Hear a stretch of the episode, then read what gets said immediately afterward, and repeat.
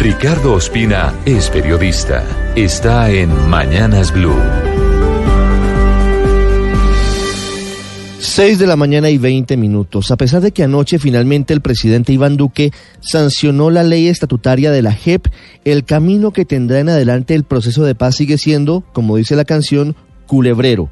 El gobierno anticipa que si bien acató el fallo de la Corte Constitucional al firmar la ley, insistirá en cerrar los vacíos que a su juicio hay en la jurisdicción creada tras los acuerdos de paz con las FARC, en particular frente a la figura de la extradición, la reparación a las víctimas y los narcos que intentan colarse en el proceso para obtener beneficios.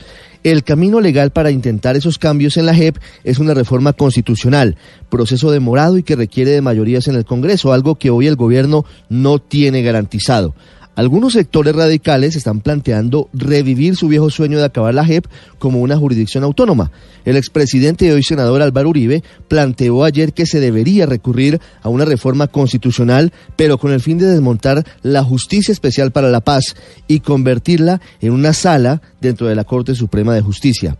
Para la JEP, el camino en teoría no es culebrero, porque como dijo ayer su presidenta Patricia Linares, se despeja el camino para tener claro su marco normativo. Sin embargo, esto le pondrá presión a sus magistrados y funcionarios para sacar adelante con prontitud todos los procesos que reposan hoy en sus despachos.